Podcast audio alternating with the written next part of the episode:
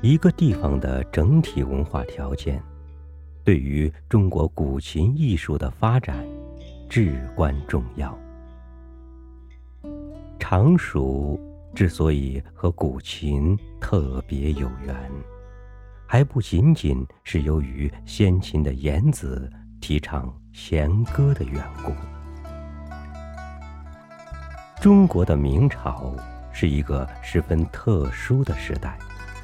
至少是在文学艺术和生活形态里，追求精致、追求完美，已经成为了一种主流倾向。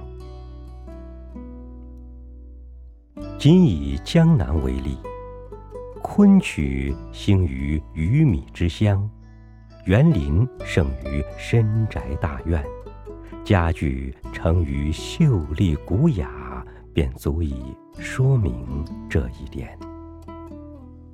后来，我们的常熟更是出现了虞山琴派、虞山诗派、虞山画派以及虞山印派，竟都具有着与那种主流倾向相对一致的追求。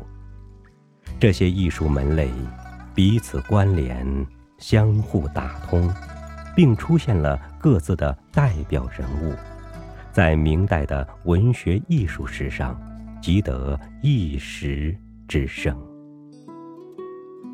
古琴艺术至有名一代，已可谓流派纷呈。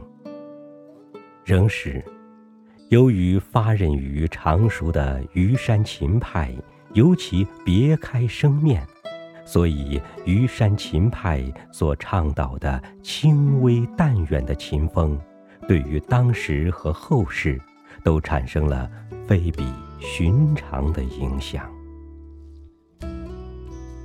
严天池，虞山琴派的创始人，熟稔于诗词歌赋，经历过宦海风涛，是典型的文人士大夫。后来致仕还乡，专于琴道。隐逸于自己的云松巢。不过，千年子种能够在常熟大地绽放出风雅之花，就绝非偶然。因为这里的文化气候和艺术土壤，有着独特的温润与优良。三千多年以前。泰伯与仲雍兄弟自北地南来，与当地的先民共同创造了古吴沃野的文明。因为仲雍又名于仲，死后又归葬于这一片葱茏的山路，所以这里便叫做了虞山。虞山的虞字。也就有了与地名相同的含义。据当代作家陆文夫先生考证，在兵围垓下之际，那位与楚霸王拔剑一别却依旧征袍冷艳的虞姬，也是我们常熟人。无人尚武，勇冠一时。但后来，历史的长风一阵阵刮过来，竟吹灭了那一盏虎帐红灯。不过，读书的灯盏却亮了起来，把昭明太子银夜看书的人影投放在粉墙之上，把黄公望所磨的墨汁映照的一片。晶莹，把钱谦益和柳如是的红豆山庄点缀的香温玉软。读书的席上，至于常熟，已几近情有独钟。在中国的印书、藏书和读书史上。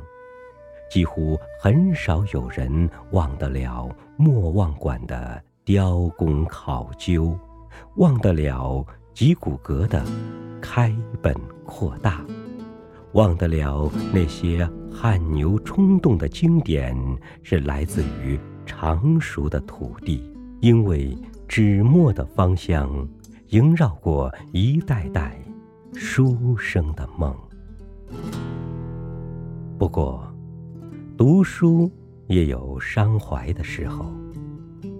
犹记得翁同龢手把一卷《离骚》，遐想屈原问渡；犹记得同光两代帝师，叔侄两辈状元。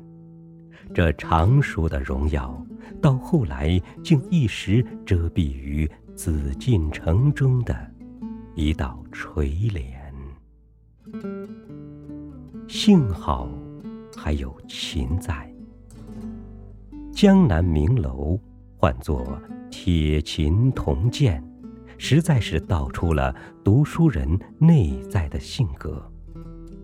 剑是胆识，琴是情怀，体态虽为两类，精神却是一体。